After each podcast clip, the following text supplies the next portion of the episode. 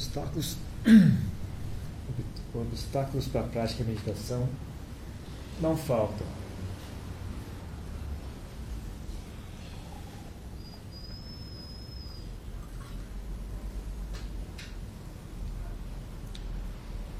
Um deles é o simples hábito de ser um corpo, o hábito de ouvir, de sentir coisas com o corpo, sentir cheiro, sentir calor, sentir dores. Então, a gente treinou a mente da gente a. Bom, é, para a maioria das pessoas, esse corpo é o que há de mais precioso. Infelizmente. Seria melhor se elas entendessem que a mente delas é o que é de mais precioso. Mas muita pouca gente tem, essa, tem essa, esse pensamento. A maioria das pessoas entende esse corpo é o que é mais precioso, mesmo que elas não, não, não pensem nisso conscientemente, é assim que elas se sentem. Então elas treinam e isso se expressa na, na, na no hábito mental, na, nas, nas atividades mentais. Então ela está sempre prestando atenção em todos os sons que passam, sempre prestar atenção em todas as sensações que passam pelo corpo, qualquer sensação de dor, ou de, de coceira, ou de calor, cheiros, ah, imagens, memórias, inclusive. Lembre-se que maioria, toda essa maioria das memórias e pensamentos que você tem está no seu cérebro. Né? Então, seja o que for que o seu cérebro produzir, ah, se você entende que o corpo é o que é de mais precioso, né, é tudo importante. Qualquer imagem, qualquer pensamento, qualquer memória, é tudo importante. Não dá, não dá tempo de prestar atenção na respiração. Não há espaço para isso. Todo o resto é, demanda atenção constante, o corpo. Né? Ah, isso é muito útil caso o seu propósito seja ser um corpo. Se é isso mesmo que você vai fazer, então tá, tá, já está bom. É assim mesmo. Passa o tempo inteiro ouvindo, prestando atenção no que ele diz, nas sensações, nas, nas, em tudo. Agora, se você quer desenvolver mais a mente, ah, você vai ter que começar a abrir um pouco, abrir mão dessas coisas um pouco pelo menos durante o período de meditação, tem que abrir mão um pouco. Reeducar a mente a não, a não ser. a não ficar compulsivamente prestando atenção em qualquer estímulo sensorial que vier à tona. Então tem que saber ignorar. Ignorar sons, ignorar até as sensações do corpo, de dor às vezes um pouco, né? Óbvio, não deixar, deixar passar do limite, né? tem certas dores que, que indicam que há algo sério acontecendo. Mas muitas dores são apenas, não, não chegam a, a ser um assunto sério. Então, pequenos desconfortos, desconfortos podem ser ignorados. Se a gente não soubesse ignorar desconforto, a gente não ia conseguir fazer nada, não ia conseguir uh, trabalhar, não ia conseguir fazer nada ia conseguir se alimentar, ia conseguir nada. Então isso é uma coisa que a gente já faz. É uma coisa que nós já estamos fazendo na nossa vida. Só que a gente faz só no, no para conseguir aquilo que a gente já está acostumado a, a, desejar. Então, prazeres sensuais. Conseguir prazeres sensuais, então a gente ignora um pouco o corpo, ignora foca a mente. Então, para ouvir uma música, você ignora os barulhos ao redor para prestar atenção na história do, do, do filme, né? Você também ignora os eventos ao redor. Pode ter alguém caindo do seu lado ali, pode ter alguém conversando, pode ter alguém sendo assaltado, mas você está ali olhando para o filme, então você ignora o que está acontecendo ao seu redor, para poder obter o, a experiência de, de ver o filme. Para poder ter, obter o prazer de ouvir a música, você ignora os sons ao redor. Para obter a, a, o prazer de uma fantasia. Então você ignora tudo ao redor: som, imagem, tato, olfato. Você é, se fecha no mundo da fantasia, né? Você, então você ignora todo o restante. Então isso é uma coisa que você já faz, não é nenhuma novidade. A dificuldade é as pessoas enxergar o propósito, né? a importância do, do, da, da, prática da meditação, a importância de, de disciplinar a mente, desenvolver a mente, desenvolver uma nova capacidade, ou refinar uma capacidade que já existia, né? mas refinar isso, levar a um novo patamar.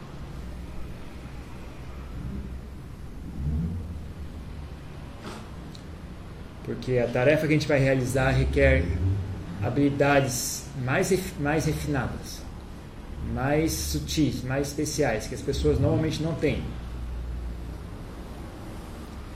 Então, tem um, um trabalho ali de construir condições para que, para que a tarefa possa ser realizada. A gente não nasce eu disse, né, ser humano, ser humano não é, não vem só com o corpo. Só ter corpo não é o suficiente para ser gente. Então é uma, é uma, você pode enxergar, enxergar como se fosse uma linhagem, uma transmissão. Né? Você tem que ser ensinado várias coisas, até você poder ser chamado de gente. Tem que saber várias coisas, tem que saber caminhar, tem que saber usar o banheiro, tem que saber se vestir, tem que saber se comportar em público tem que saber conversar, toda a questão da linguagem, ninguém sabe, ninguém nasce sabendo falar, tem que reaprender a falar. Então é uma coisa que é transmitida, né? o ensinamento é uma, então as qualidades que, que uma pessoa precisa para poder ir para a escola, ela não, ela não nasce com essas qualidades, tem que ser desenvolvida. E mesmo que a pessoa tenha o que, o que é necessário para ir para a escola, ela ainda não tem o que é necessário para ter uma profissão. E não é apenas questão de conhecimento técnico, né? Tem a ver com, tipo, ter responsabilidade, ter seriedade, ter honestidade, ter consistência, ter, ter, ser capaz de aguentar uma situação difícil.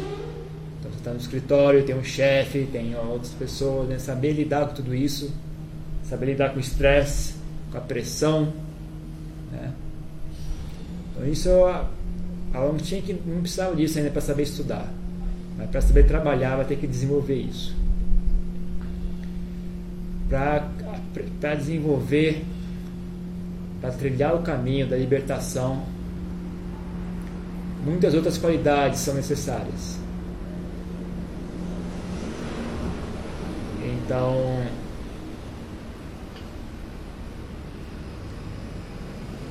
passa por aí também. Afiar as ferramentas.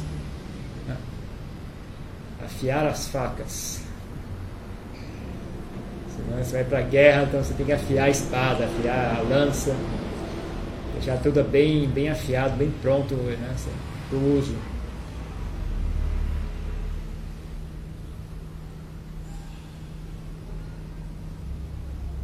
Então, cuidado com a preguiça. Aí é que ah, cuidado com o excesso de desejo de saber isso, saber aquilo e não plantar as condições para que esse desejo, para que essa sabedoria venha à tona. Né? Porque esse excesso de desejo pode bloquear esse, essa, atividade, essa atividade inicial de, de desenvolver, né? de, de uh, criar as condições. Né? Então, cuidado com a preguiça, cuidado com o excesso de, de desejo, desejo preguiçoso de saber sem querer, querer o resultado sem passar pelo, sem realizar o trabalho. Alcançar o resultado sem realizar o trabalho para obter aquele resultado. É desejo preguiçoso. Então, se desejar, tem uma forma correta de desejar.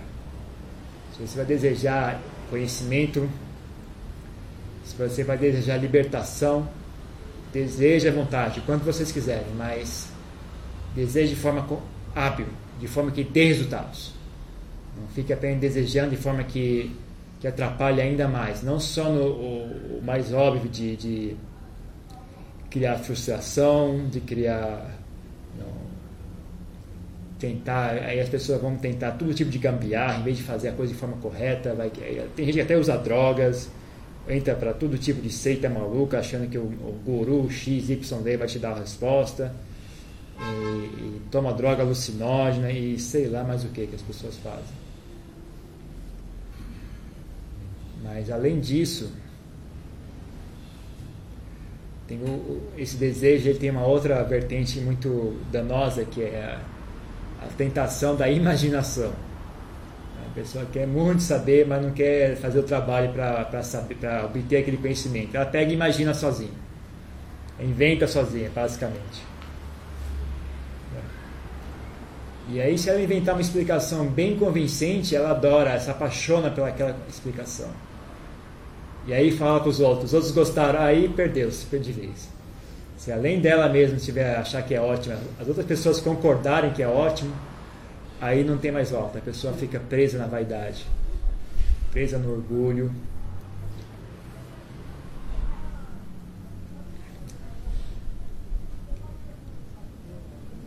Então, saber desejar. Já que que, que desejo de libertação, desejo de conhecimento, desejo de ajudar todos os seres, desejo da bondade, ah, que ele seja aplicado de forma correta, não, que ele crie as condições ah, de forma correta. Então, uma, uma, uma qualidade muito útil é a humildade. A pessoa que tem humildade, ela, ela, ela ela tem uma, essa opção, que é de começar do zero. Quem não tem humildade não tem essa opção. Então, humildade, é uma, uma, a gente olha a humildade como uma coisa, aí você abre mão de algo. Às vezes você abre mão de algo, você ganha opções que você não tinha antes. Então, você está ganhando algo. Você está abrindo mão de algo.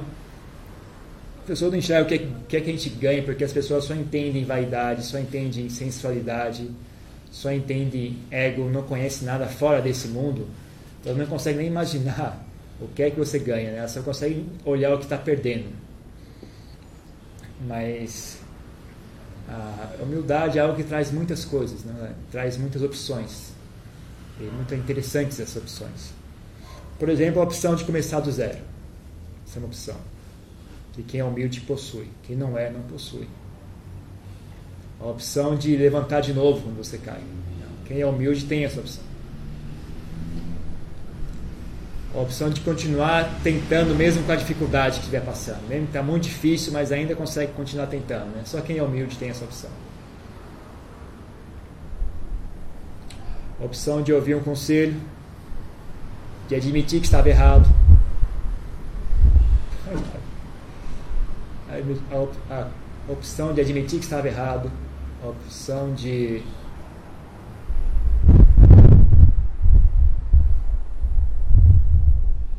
bom é em número né acho que depende da criatividade de quem fala para a gente conseguir achar ah, conexões né então tem várias coisas assim simples né que a gente não presta atenção mas na verdade são importantíssimas então humildade é algo que ninguém ninguém para para prestar, para prestar atenção. Né? A gente sabe explicar todos os jhanas, quais são os fatores do jhana, e não sei o que mais que a gente sabe, mas uma coisa simples como essa não, ninguém pensa. Né? Mas é importantíssimo, é vital.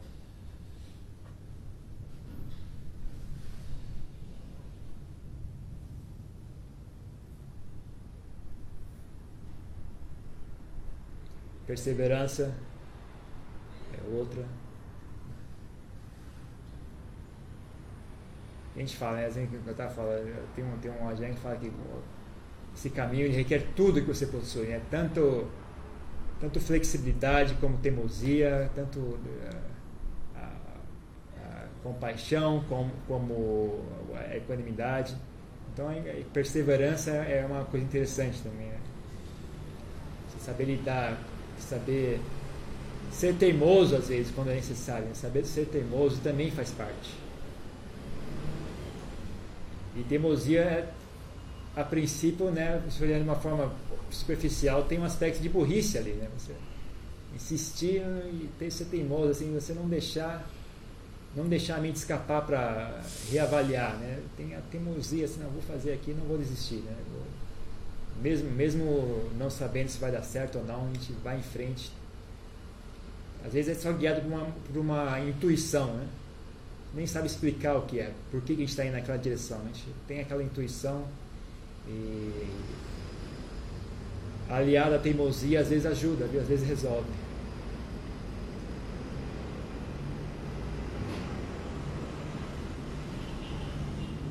Mas aí também e conciliar isso com a flexibilidade também. Né? Então tem, tem vários, tem vários ah, mecanismos dentro da gente. Né? Então tem o um mecanismo da inteligência intelectual, assim, da inteligência do, do, intelecto. Tem um mecanismo da, do, do, da intuição. Então, como equilibrar esse, ambos, equilibrar esses dois é interessante, é uma questão também a ser estudada. Não só seguir a intuição, também deixar espaço para o intelecto, mas não só seguir o intelecto, também deixar espaço para a intuição. Né? Em que situação usar o que? Né? É, não tem resposta, isso é algo que depende da situação. É algo que tem, tem, que tem que ir improvisando. Então, experiência é chave também do assunto.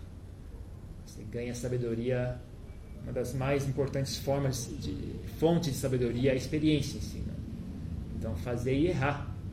Fazer e errar, quebrar a cara, voltar, fazer de novo, errar de novo, volta, faz de novo, até acertar. Aí, o que deu certo ontem não, vai, não dá certo hoje. Começa de novo. Então, às vezes, a gente, quando fica divertido é quando você, você se apaixona pelo processo, não, não tanto pelo resultado. Então, você se apaixonar pelo processo é mais interessante do que o resultado. Então você foca no processo, no, no, no trabalho a ser feito. E, e é possível extrair prazer de tudo nessa vida. Né? Tem gente que extrai prazer de coisas mais esquisitas do mundo. Né? E tem, por que não extrair prazer desse processo em si, né? sem, sem precisar esquentar a cabeça com o resultado? Também é possível. Então, às vezes, você passa uma coisa, uma, uma dificuldade, fica até contente, assim, ah, agora eu vou, vou praticar. Agora eu vou praticar. Aí eu fui fazer a tal da endoscopia, aí me falaram que existia a possibilidade de sem anestesia. Eu fiquei tentado mesmo, assim, hum, deu tentação, assim, até uma tentação meio, meio de moleque, assim, né? Hum, e aí, será que eu aguento? Não, é que vai ser? Então, vamos, vamos tentar, e aí, como é que é? E estava realmente tentado, assim, não, não tinha nenhum real propósito, né? É só, só até, você pode até dizer que é uma certa vaidade, de só querer ver, né? Será que é. Só testar, assim, até que ponto eu consigo fazer isso? Será que eu consigo? Não, como é que vai ser? é, né, você tem um. É que nem, é nem falando, você, você é uma pessoa forte, né? Você, você gosta de levantar. Você vê algo pesado, você vai, corre na frente e levanta logo, né? Antes dos outros, né? Você, você tem até um prazer em fazer isso. Mas aí o médico falou que não, ele não estava afim de fazer, não. E no final até que foi interessante, eu também nunca tinha tomado anestesia desse, desse de você se apagar, né? Foi realmente curioso também esse negócio da anestesia. Até que foi mais interessante, talvez, do que a, do que a endoscopia sem anestesia.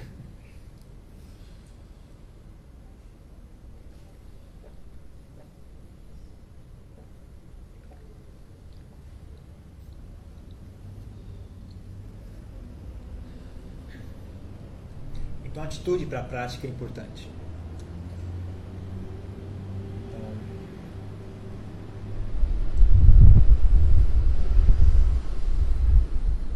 Vai, a gente vai realmente fazer, realizar esse trabalho, então ah,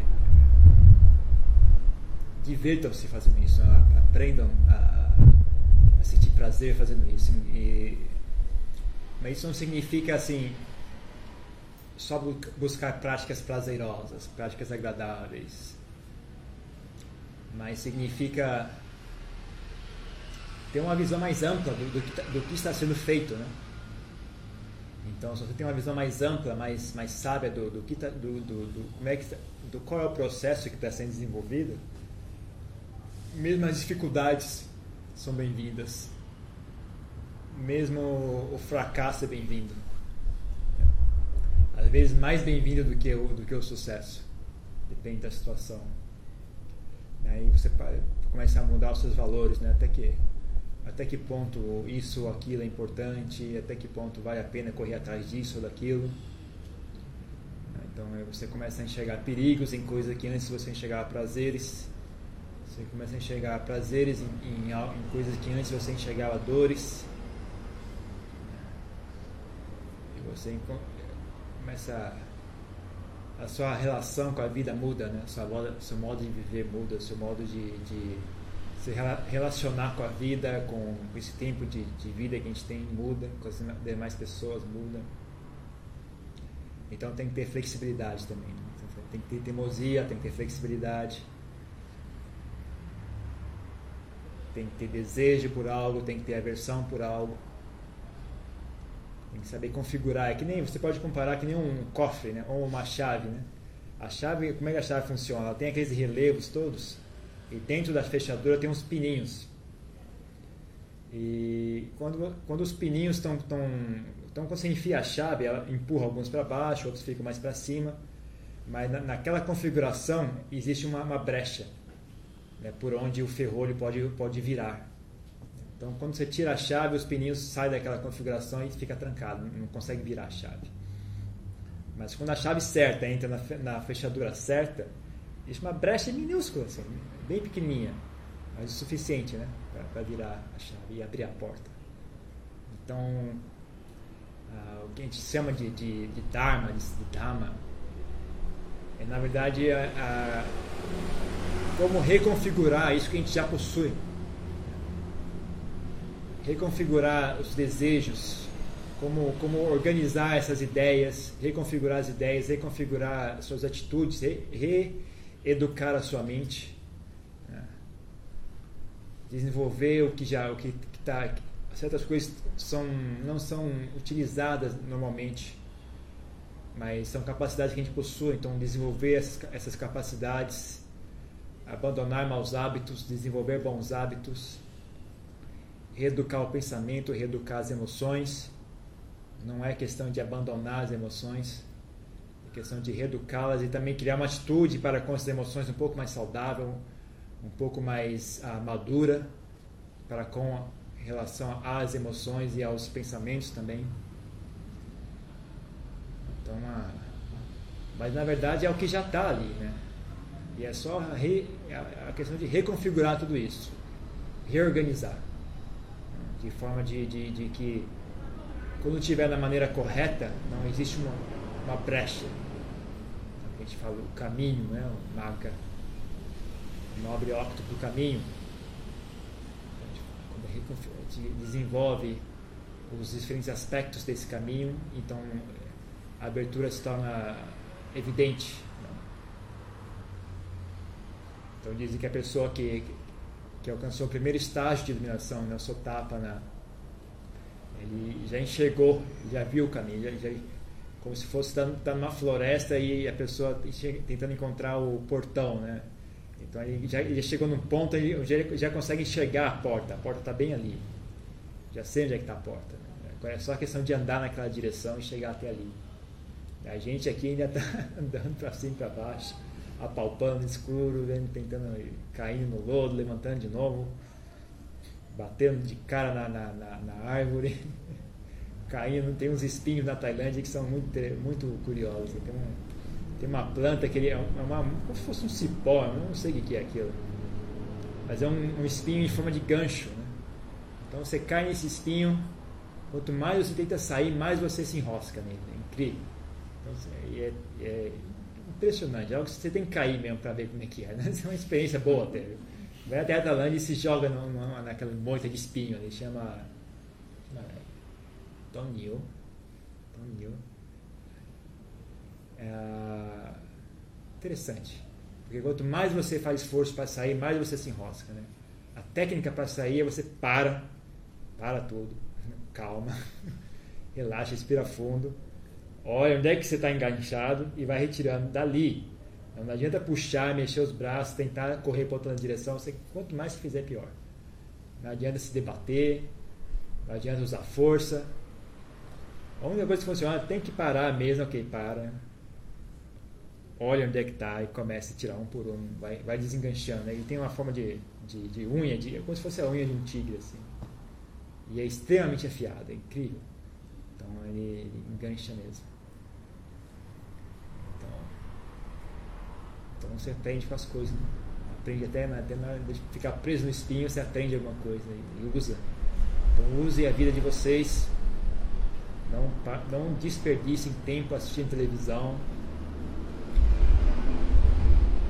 Tanto quanto for possível, uh, se, desven se desvencilhe de deveres e de obrigações e de enroscos. Né? Não, é, não, é, possível desvencilhar de forma completa, mas faça um esforço, vê o que dá para fazer e façam. E, e, procurem experiências que sejam úteis na vida de vocês. Né? E, mas também tem a questão de saber usar o que já está ali, né? saber usar a experiência que nós já estamos tendo. Então, já saber usar mesmo trabalho, a escola, a família, ver o que dá para aprender de tudo isso. Né? Fique de olho aberto, não deixe, uh, não deixe ensinamentos passarem eh, desapercebidos. Né? Fique atento, às vezes pegando um ônibus, você, você dá um, você enxerga uma oportunidade, olhando as pessoas na rua, conversando com alguém, ficando doente, sarando da doença, não sarando da doença, continuando doente. Tem sempre uma oportunidade ali, tem sempre algo a ser. Né? Só depende da nossa capacidade né, de, de aprender. Então por hoje eu deixo só isso.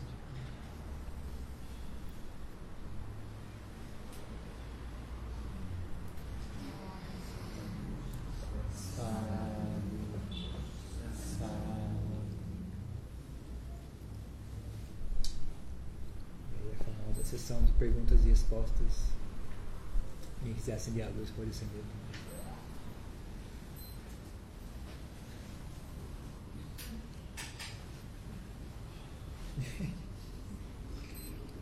alguma pergunta, alguma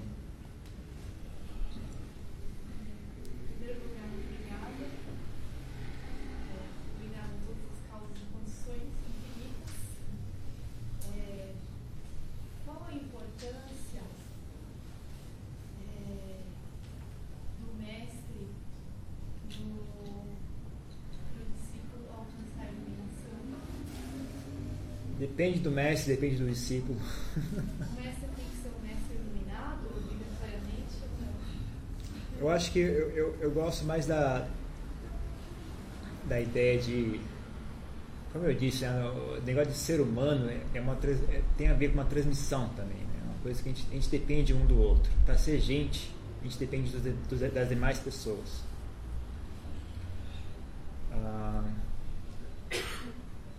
Um dos grandes serviços que as demais pessoas nos prestam é não só ensinar o que elas já sabem, que já é um grande serviço, mas também tem a questão de dar.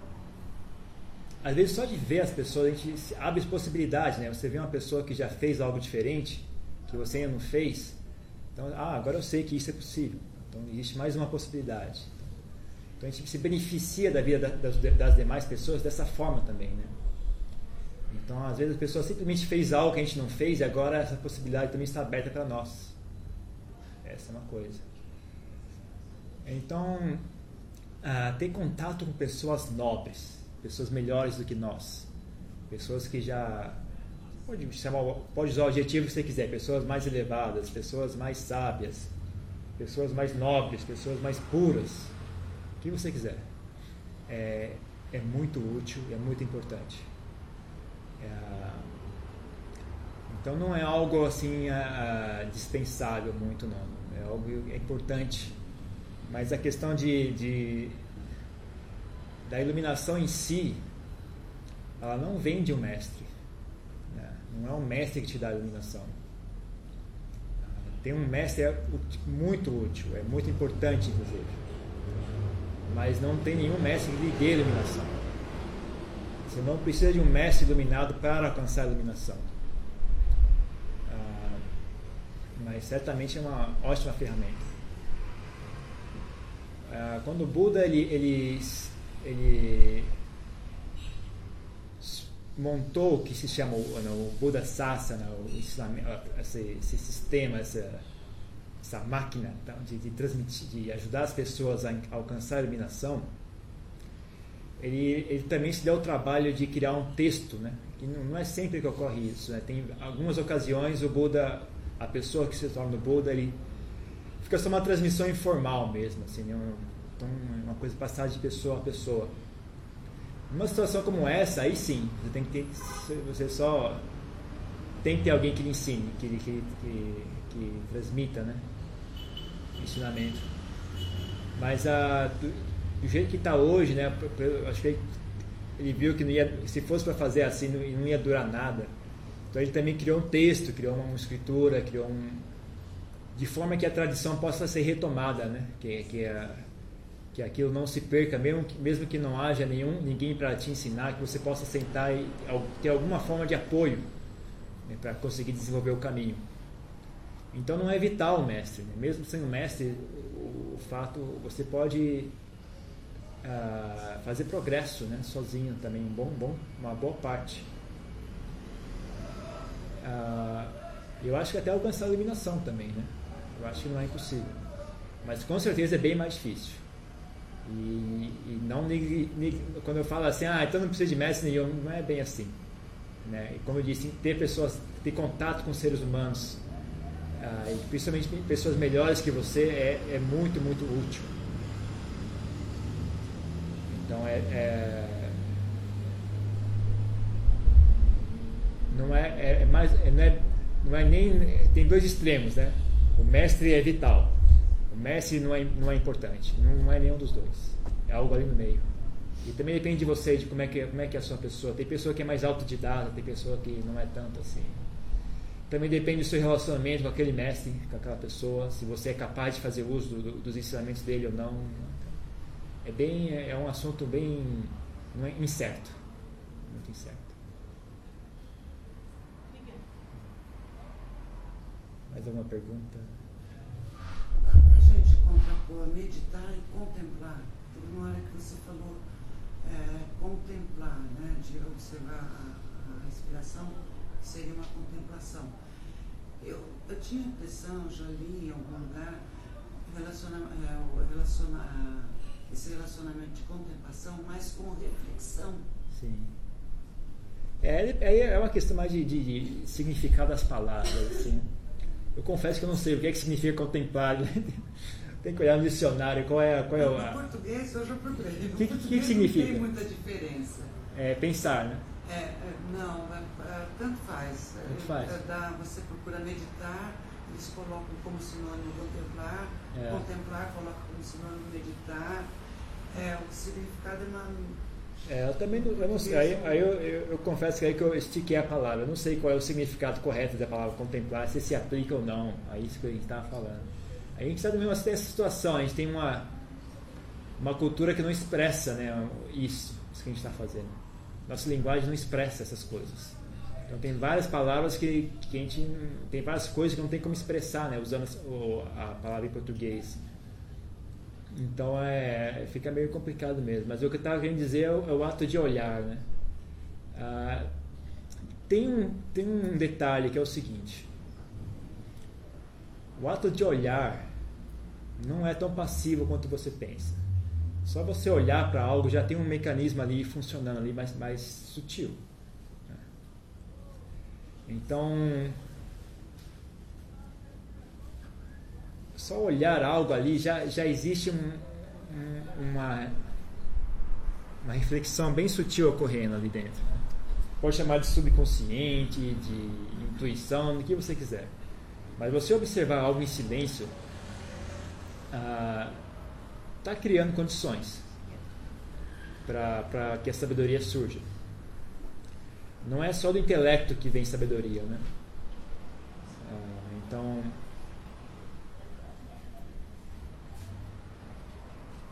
que a mente ela é muito ela vai longe é, é, muito complexa tem vários níveis várias camadas assim então às vezes você contemplar em silêncio, né, você dá acesso a, a você dá a oportunidade dessas camadas mais sutis fazerem contato com aquilo. Né?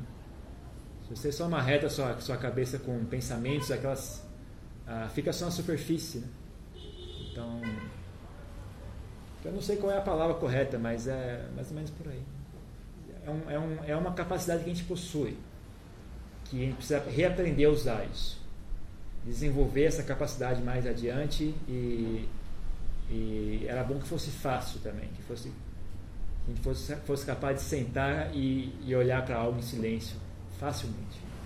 Não ter que ficar ali tentando focar a mente e tal, aquele estresse todo. Era bom que a mente da gente fosse flexível o suficiente para isso. Né? Qualquer hora assim, que, que houver necessidade, a gente poder parar e olhar em silêncio. Seria, seria bom se fosse assim. Tenha isso como uma meta. Não é impossível.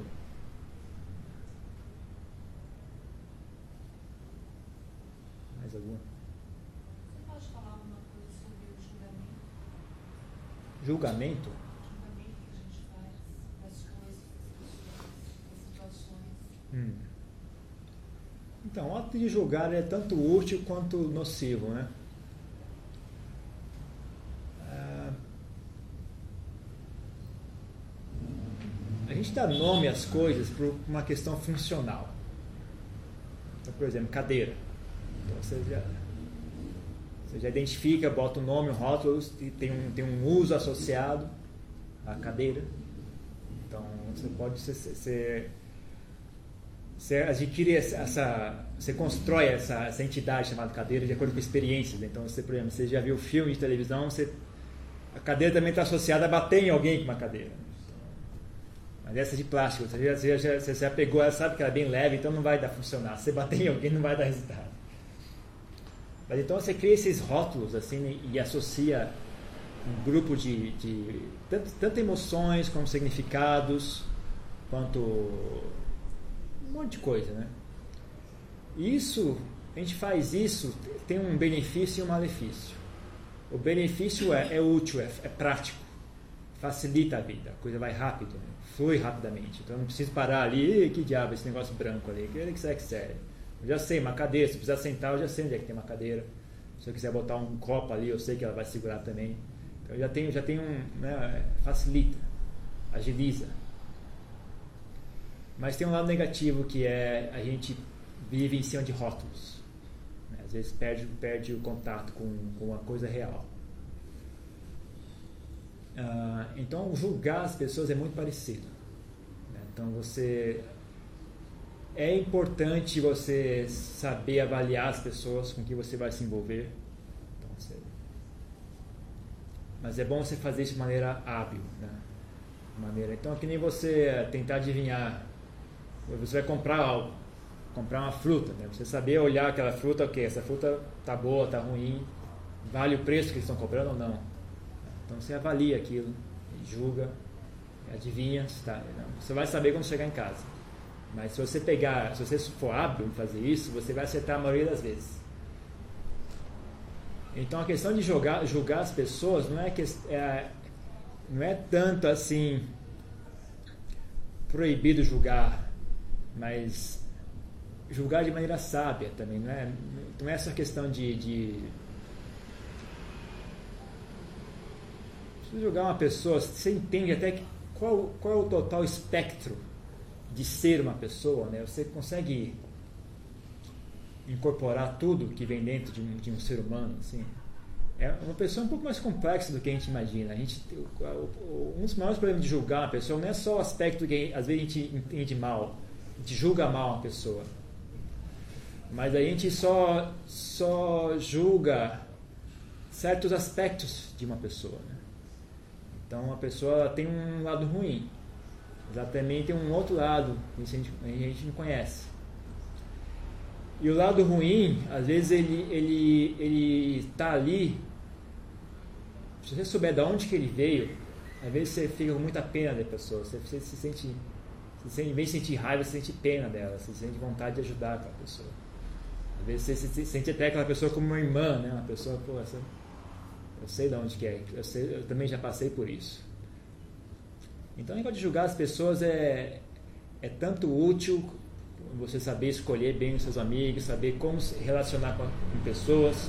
Então, você vê que essa é uma pessoa, uma pessoa que é, que tem muita ganância, uma pessoa que não tem moral, então você, você tem que ficar atenta, você não pode, você não pode seguir qualquer coisa que ela falar. Então você tem que saber separar um pouco, né? essa pessoa é desse tipo, ou essa pessoa está agindo dessa forma, então, portanto, ela tem que saber se, se, se pôr diante de tudo isso. Mas tem um lado negativo de que é de não só você julgar mal, como você não conhecer o total espectro de, de, como é aquela pessoa. Então é, um, é, uma questão de equilíbrio. Jogar as pessoas é, é, uma coisa a ser feita de forma equilibrada. É um ato de equilíbrio também. E é, como todo equilíbrio é uma arte, uma coisa a ser desenvolvida. Né? Envolve sensibilidade, envolve tentativa e erro.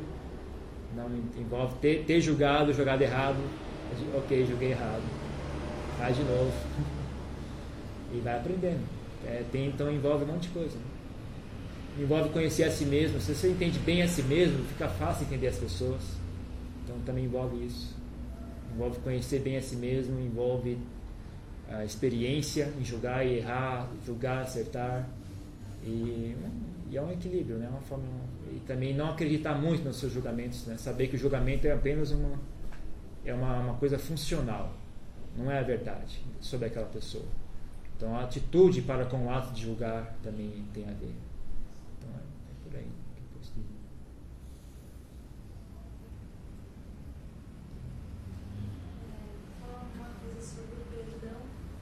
Perdão. É, o perdão é o. Perdão, sabe, sabe, honestamente falando, perdão não é tão legal assim não. Viu?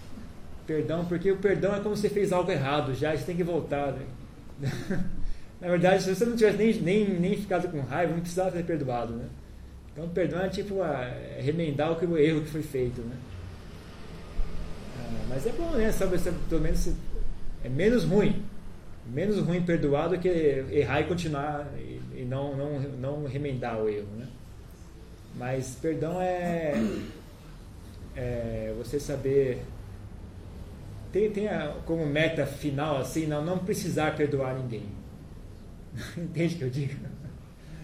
Tenho como meta isso assim, um dia que eu jamais perdoe ninguém, porque eu nunca vou ficar com raiva de ninguém. Então essa, essa é uma boa meta, assim, é bem distante, mas é um, um ponto de referência, assim. Mas pelo menos saber perdoar é bom também, né? Saber, saber voltar atrás é,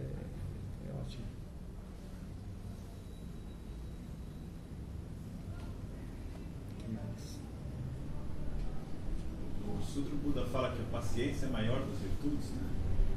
Ele fala, é, o que eu, se é a mesma citação que eu, tô, que eu, que eu me lembro, é no, Vada Patimokkha, né? Ele fala, Kanti Paramantapotitika, é, não é bem paciência. Essa é outra palavra que a gente não tem em português. Kanti é mais, significa, é mais aguentar algo. Aguentar uma, uma dor, por exemplo. Aguentar uma situação difícil então, se você pensar, bom, esperar numa fila, você tem que ter paciência. Você tem que aguentar a sensação, o desejo de chegar antes, mas ainda tem que esperar na fila. Então, você tem que aguentar aquele, aquela impaciência. Mas a palavra kanti não é bem impaciente, não. Tem mais um aspecto também de, de aguentar uma situação difícil. Então, em inglês está traduzido como endurance, né? patient endurance. Em português não tem nada, não tem nenhuma palavra que encaixe. Eu não consigo pensar uma palavra que encaixe. Então, mas ele fala Kanti Paramantapoti Tika significa é a prática, é a, o exercício espiritual mais número um. É o exercício espiritual número um. Então é, é um muito útil. É um exercício forte, difícil, mas é, ele gera muitos benefícios. Né? Algo, algo esforço? Não é esforço. Persistir. Também não é persistir. É, é, resistir. Resistir um pouco, mais ou menos. Mais ou menos. Tolerância. Tolerância, tem a ver com tolerância, tem a ver com tolerância. Saber tolerar. Saber tolerar, talvez. É que endurance ele traduz para resistir, né? Tem a, a, prova de ciclismo de endurance é fazer 600 quilômetros. Tem a ver com resistir, então, então tem a ver com resistir também. Tem a ver com várias. Então é esse que é o negócio, não, não, não encaixa em nenhuma palavra em português, né? É um pouquinho daqui, um pouquinho dali, é um, é um ponto negro, assim, que a língua portuguesa não cobre. É um- Uma palavra em psicologia que me lembra um pouco esse conceito, que é resiliência. não conheço essa palavra. Resiliência, é. Resiliência. Aproxima. Resiliência seria o ato Não sei o que significa. A capacidade de, Tolerar, de de suportar. estar de- situação é. Ah, sim. Tem a ver.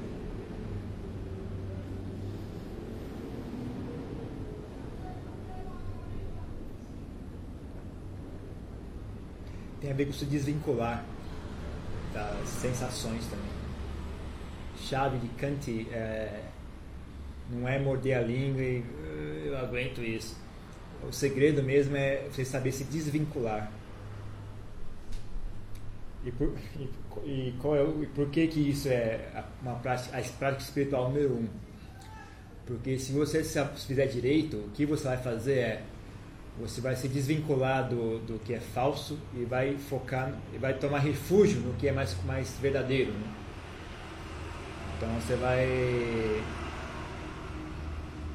vai buscar um local mais estável para se apoiar, né?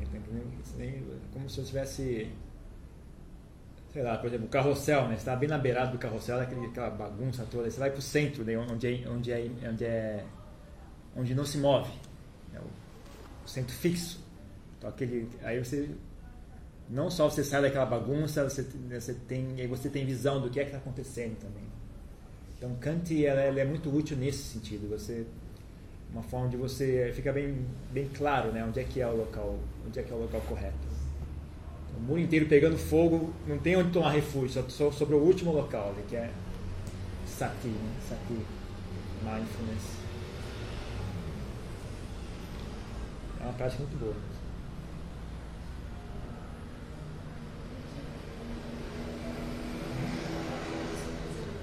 Posso fazer mais uma pergunta? Pode? É, você recomenda alguma prática para manter a mente mais calma quando está dormindo? Fora, meditar antes de dormir e confiar? Quando está dormindo, Por exemplo, porque às vezes acontece de, é, sei lá, eu estou sonhando, aí eu acordo no sonho. Tipo, eu sei que estou sonhando, aí eu posso fazer uma bagunça, fazer jacaré do lado e tal. Mas aí, se tem alguma coisa que, que dá para fazer enquanto está sonhando, para manter a mente mais estabilizada, porque gasta muita energia, né? Acorda, sei lá, às vezes ela acorda você está dizendo durante o sono, do sonho, você quer ter a mente estável durante o sonho? É, algum- Controle durante o sonho? É, algum controle, alguma, alguma coisa assim pra, pra ajudar durante o sonho. É duro porque durante o sonho a parte racional está muito, muito fraca. Né? Dá para dá pra desenvolver, dá para você melhorar isso, mas é. Eu acho que dar conselho assim. Não... Eu duvido que você vai conseguir lembrar disso né, na hora, sabe? Você vai conseguir pensar. Você pode até lembrar, mas você pensar e agora eu vou fazer isso. É, se você conseguir fazer, você tem um bom, bom nível. Se você conseguir ali parar, ah, agora eu estou sonhando, agora eu vou fazer isso. Não é impossível, não, é possível sim, mas é algo que você tem que desenvolver. Só que. Bom, tenta, começa, começa na, trazer na mente a memória, a, a, a noção de que eu estou sonhando. Só isso, começa só por aí. E vai até isso ficar claro, assim, né? até ficar hábil nisso. Né? Quando você sonhar, você saber, conseguir trazer de volta a ciência disso, né? Eu estou sonhando. E e não se deixar levar pelo, pelo, pelas imagens, pelas coisas, né? Só manter a mente calma, manter a mente estável. Ah, tem a atitude de uma pessoa que, que observa. Só isso, começa por aí, né? Aliás, é isso mesmo. É esse o X, é só você é, man, não se envolver, né? manter a atitude de observação. Assim. Pensar, oh, estou sonhando. Qualquer coisa que vier não tem problema, é, só, é como se fosse assistir televisão.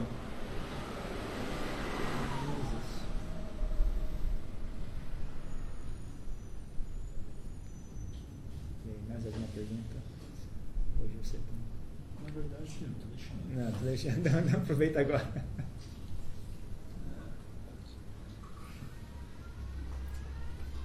É, primeiro, assim, eu sempre ouvi falar que o, uma das razões do cisma entre o budista Theravada e Mahayana é que o Theravada não permitia a reprodução de imagens do Buda, porque o Buda não permitia isso também. Não sei. Não tenho conhecimento sobre esses, essas questões. Nunca me falar disso não, mas, eu, mas também eu, eu, eu nunca estudei isso, eu não tenho a menor ideia. Pode ser que sim. Mas não. Que eu saiba, no Theravada não tem, não tem essa história não, de, de proibir imagem. É, que falar isso, que no começo o Buda não queria ser cultuado e aí por isso. Talvez, não sei. Não sei dizer.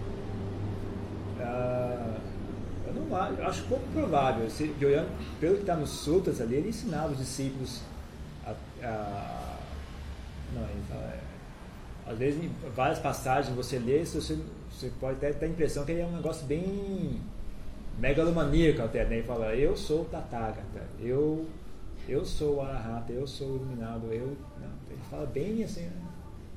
Uma coisa, até foi a primeira, a primeira pessoa, logo depois que ele encontrou a iluminação, ele falou nesses termos.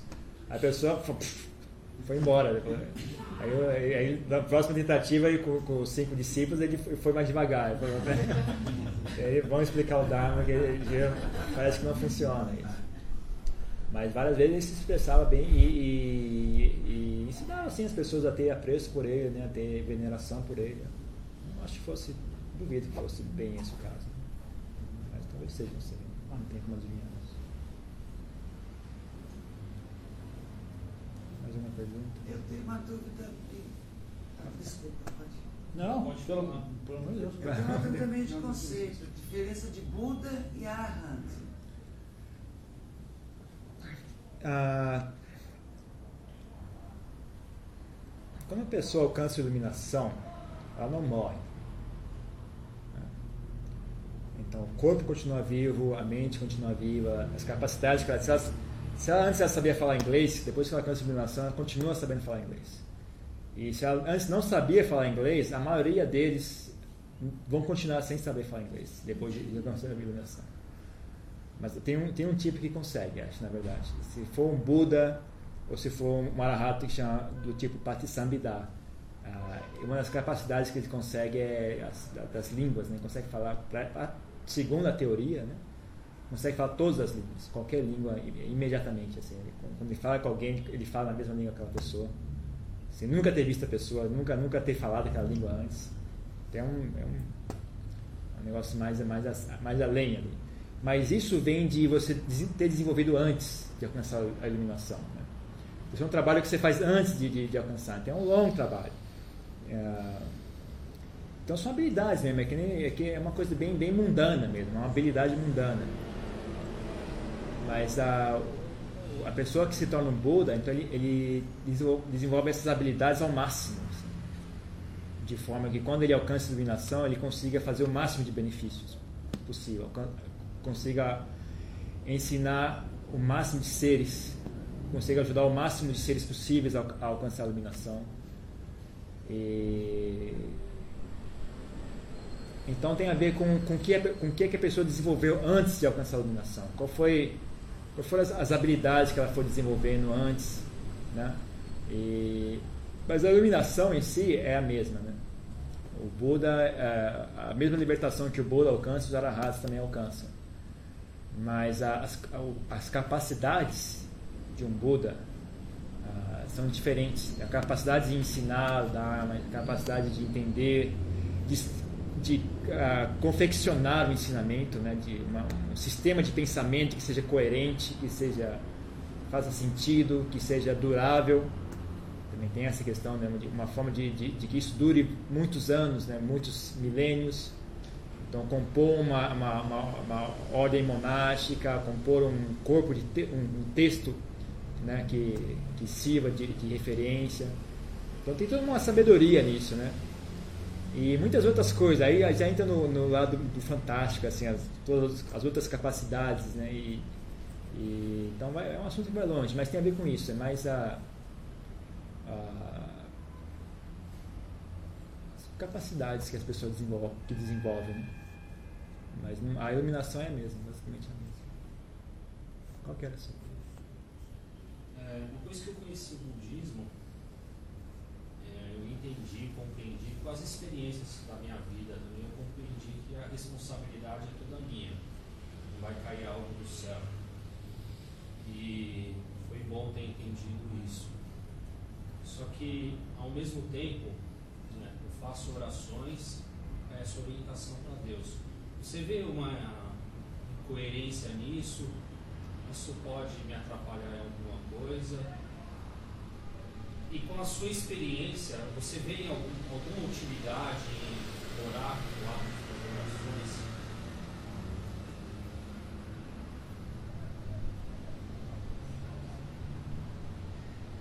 orações? Isso você tem que. Só você pode responder isso. Eu acho que.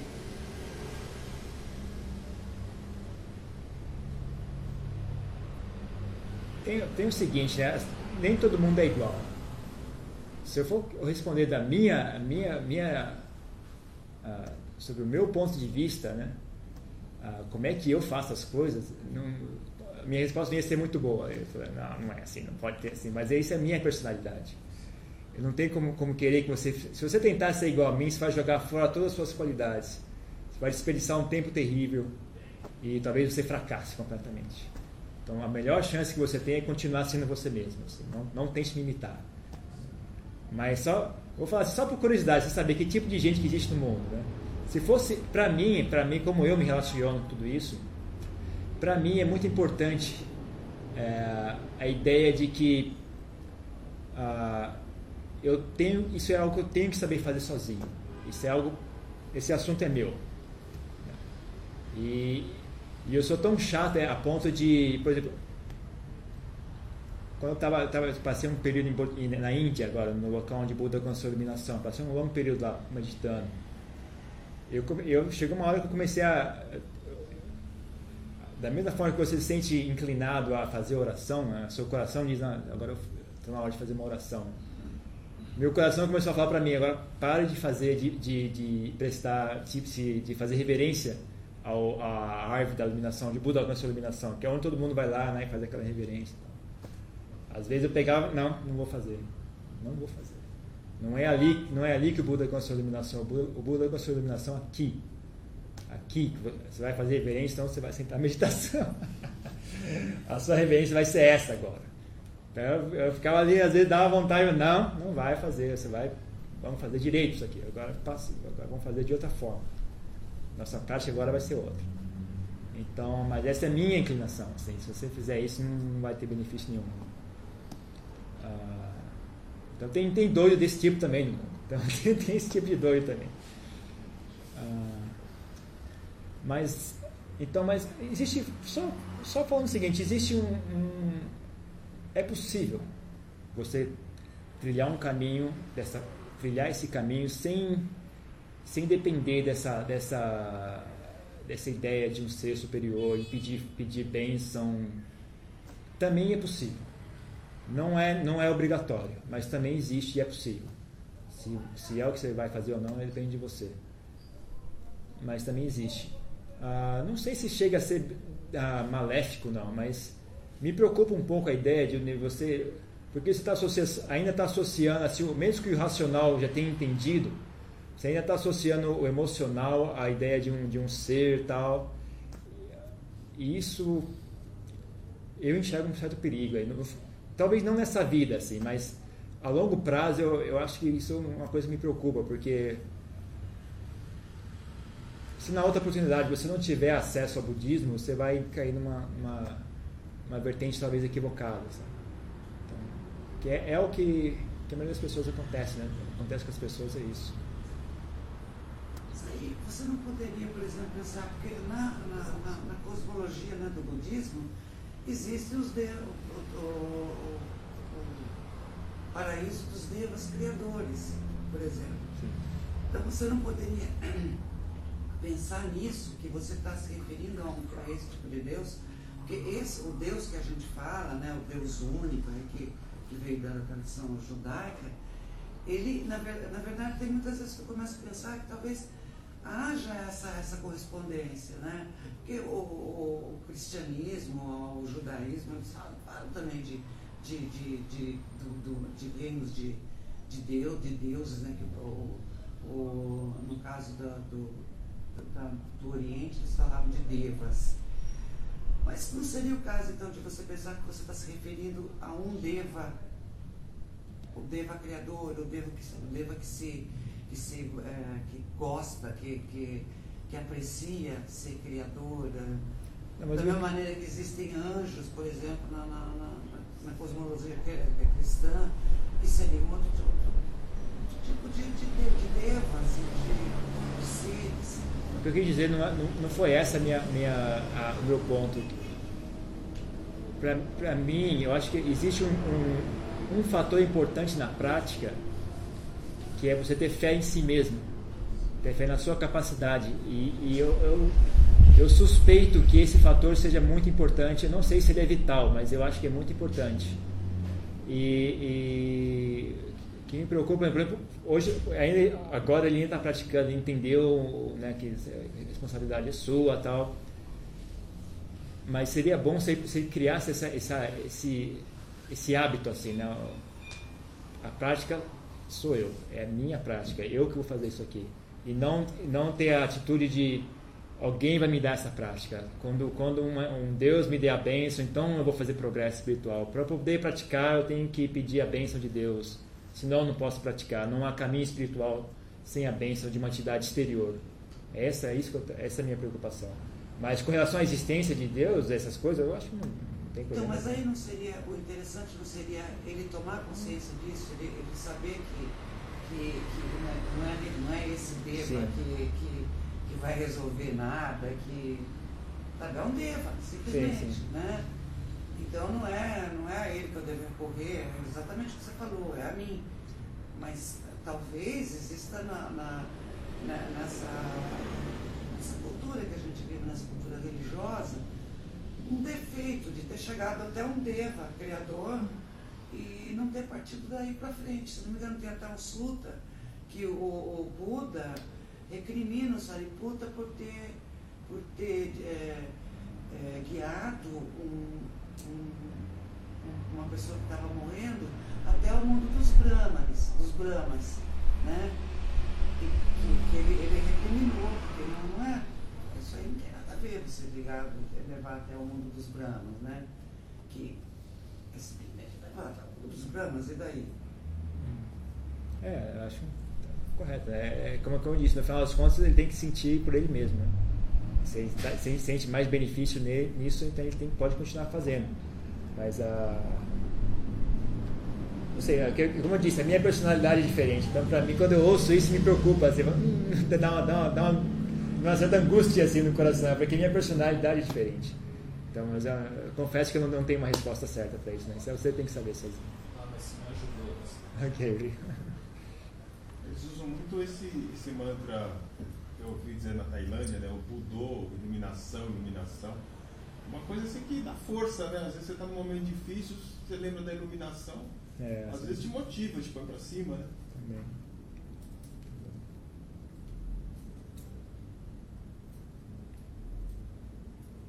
Ok, mais alguma coisa? Quando é que a gente pode dizer, então, eu sou budista? Como? O quê? Quando é que a gente pode dizer, então, eu sou budista? Você que decide. Não tenho a menor ideia. Eu imagino assim, né? Quando você sentir assim, ah, quer saber, eu, eu sou budista. Quando, quando alguém te dá um formulário para você preencher, aí você olhar, hum, eu acho que vou escrever budismo aqui. Mais ou menos isso. Não tem nenhum sinal, não tem nenhum.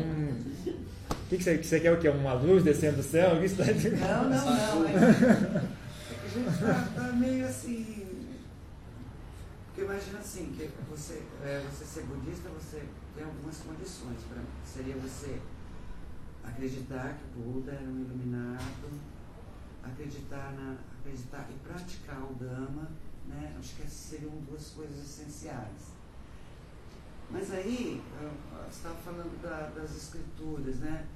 O, o Buda, na verdade, não escreveu diretamente nada, né? Então, foram, eh, parece que 500 monges lá que se reuniram e, e recitaram os sutras e o, o, o Vinaya, né? E, e depois de, de, de 200 anos o Abhidhamma, certo? Então, eu assim, eu tenho, às vezes eu tenho dúvida, sabe, de que esse, esse conhecimento, ele não tenha sido de alguma maneira contaminado, tá? porque é, mesmo sendo arahantes que, que, que, que, recitaram sutas e tal, eles estavam fazendo com objetivo, tá? E eles estavam fazendo para uma plateia, para um público que eles conheciam, tá? Então, provavelmente, muita coisa eles sabiam, eles não podiam falar. Tá? Que eles sabiam que público que, ele, que eles iam atingir. Então, às vezes, eu tenho essa dúvida, sabe, de, de, de colocar assim um certo, sabe, tem alguma coisa que pode ter sido contaminada pelo próprio tempo, pelo espaço que estava vivendo, pela, pela época que estava vivendo e mesmo sendo iluminados. Né? Porque se você, se você coloca alguma coisa, é, alguma coisa para ser publicada, você tá, que público você está você tá se dirigindo. Então, de repente, você pode chegar lá algumas coisas que você também, que a sua, a sua teoria morre ali. Sim. Daí, daí que é a importância de ter a prática como, como ponto-chave, não o estudo. Ter a prática como ponto. como diminuir a sua dependência de, de estudo e mudar o foco para a prática. Que aí essa questão continua existindo, mas é menos importante. Mas continua presente, com certeza. Eu também não sei, eu não sei se, tá, se, dá para tá correto ou errado. Mas para mim, eu, eu, eu venho praticando há bom tempo, já tenho observado várias coisas. Então, aí já tenho, eu tenho um, uh, onde botar o pé, assim, sabe? Então, mesmo que um ou outro estratégia errado, ainda, ainda assim não, não chega a invalidar completamente, pelo menos para mim.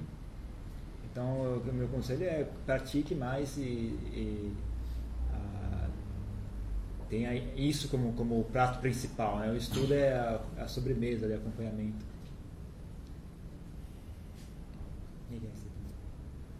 É, você sabe quais são as diferenças entre o Mahayana e o Theravada? Olha, muito, hum, eu penso que sei. Uma coisa que eu sou muito grato ao Mahayana é ouvir todas as abobrinhas que eles falam sobre o Theravada, assim. Porque aí eu vejo que realmente você não sabe melhor não falar. Porque, então eu, eu, eu, eu leio também, eu, eu, tenho impressões sobre o que é e o que não é, mas eu não tenho coragem de falar, porque, porque eu também acho que tem muita gente boa ali dentro. Eu acho que também tem muita coisa boa ali. E eu não tenho coragem de criticar. Mas você aceita compartilhar algumas das abobrinhas? Não, não quero.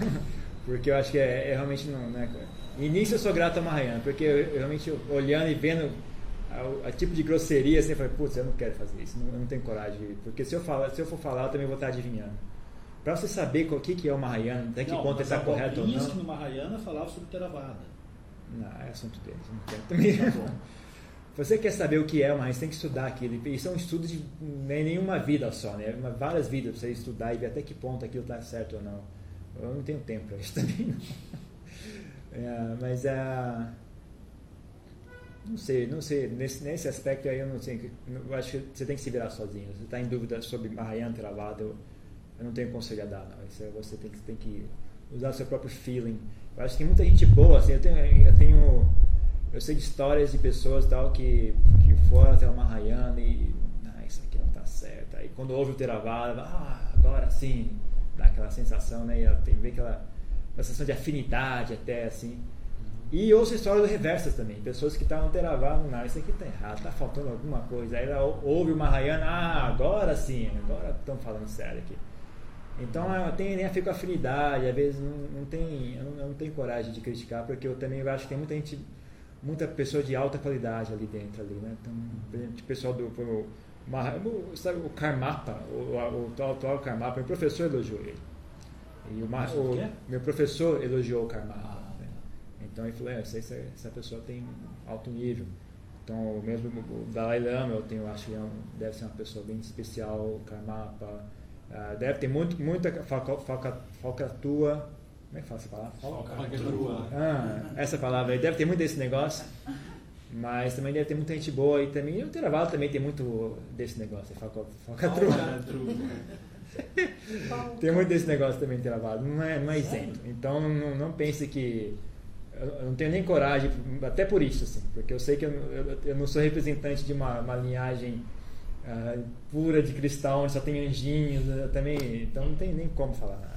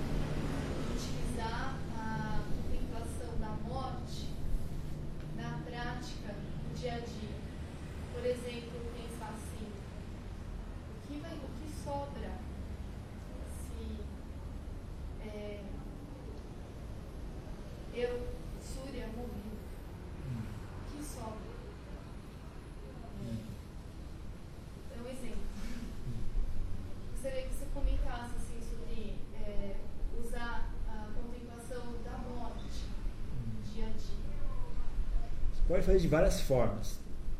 Ah, uma coisa que é, é, bem útil é enxergar a morte mesmo. Por exemplo, enxergar.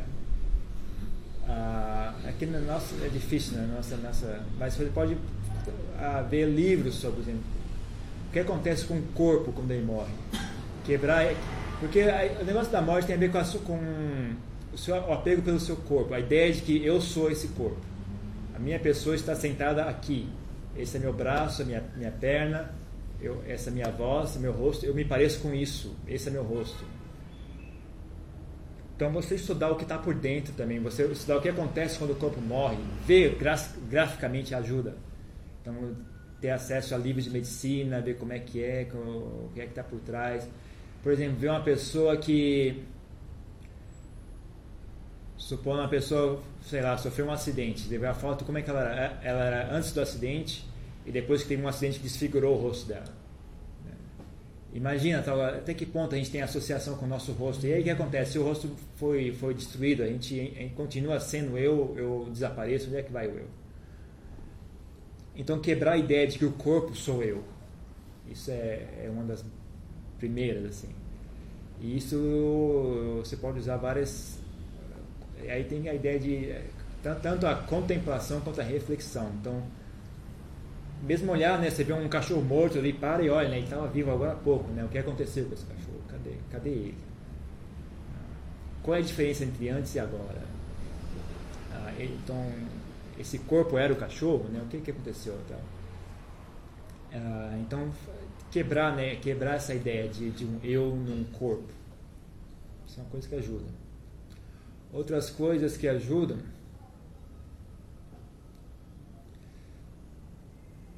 Se você tiver fortaleza espiritual suficiente para isso, né, e se você tiver também estabilidade mental, assim, não só no sentido de, de estabilidade com a emoção, mas também conseguir fazer de forma eficiente a, a contemplação, né, a reflexão,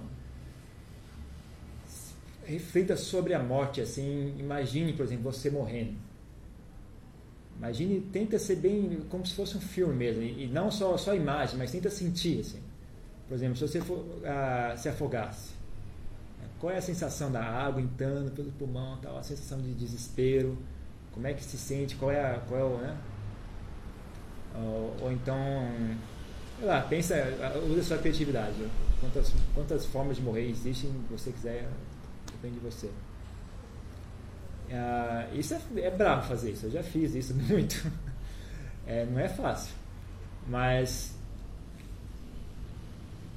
tem um benefício ali também. Viu? Se você, porque é o seguinte, grande parte de toda, de toda essa ansiedade, grande parte de toda essa, essa preocupação, ansiedade, medo, tensão, ah, vem desse apego desesperado pelo corpo por si mesmo, pelo medo da morte.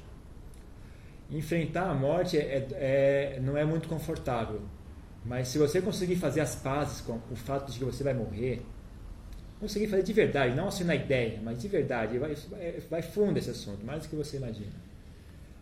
Dá uma sensação de alívio tão grande, dá uma sensação de leveza, assim, de a, a vida passa tão fácil, assim, não, a, medo de, é, diminui bastante.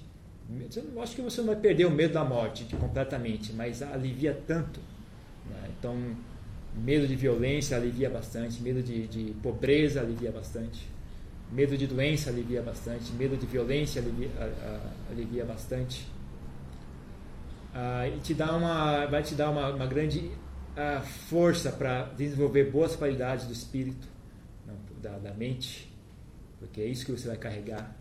Então, é, fica assim um, assunto ainda mais urgente do que já era antes. Ah, gera compaixão, você, não, você enxerga as pessoas, vê como é que elas vivem, como é que elas morrem e tal, você fica assim.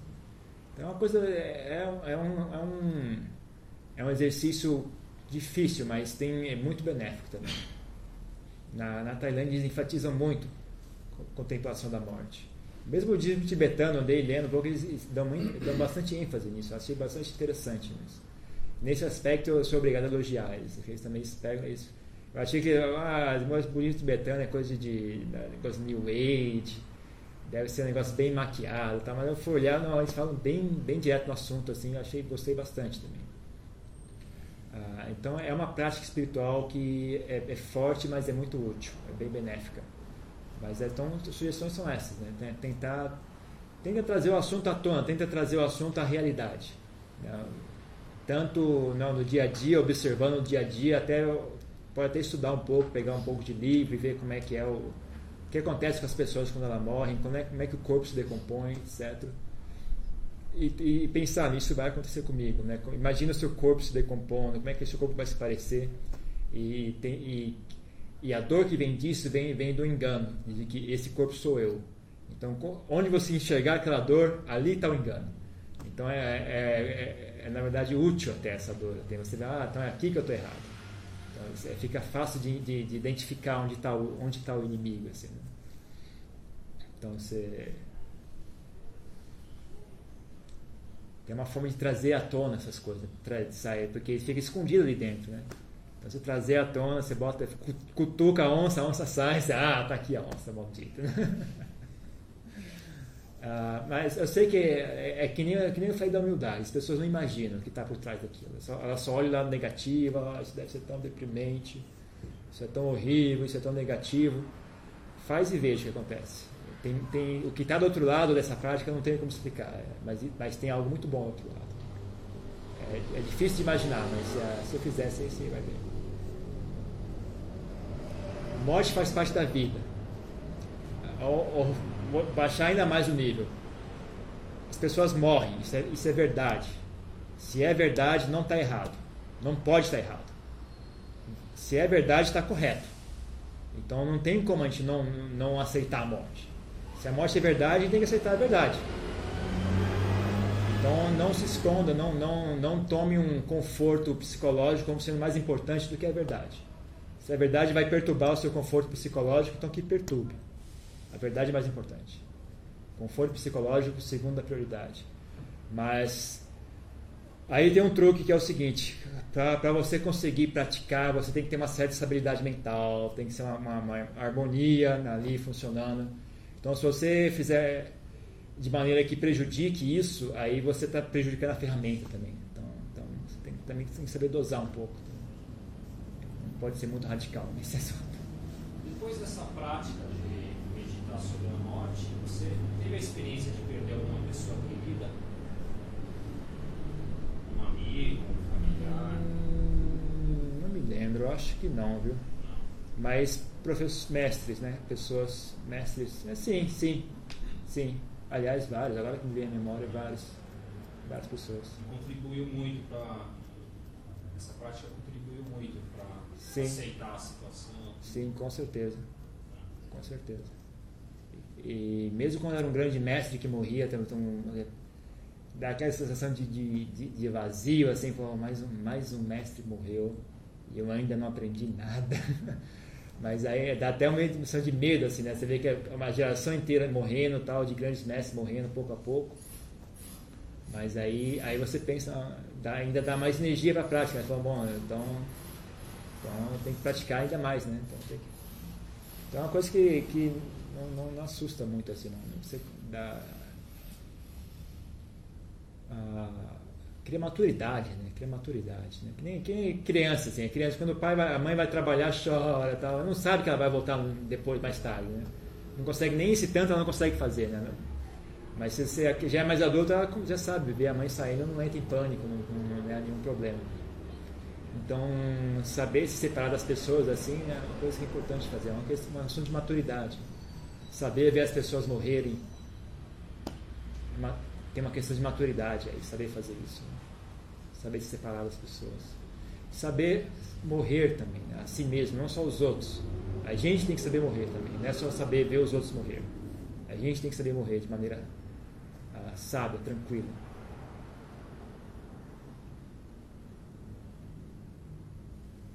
Normal não é morrer com raiva? O normal, infelizmente, é morrer com medo. O normal que as pessoas fazem é isso. Medo terrível. Ou ah, pesar terrível. Você tem muito apego com uma pessoa, né? Então, tem um pesar, tal, vou me separar dessa pessoa, aquele tipo de coisa. Mas o normal mesmo, eu acho que é medo. Pessoas, medo, muito, muito, muito. Pavor terrível.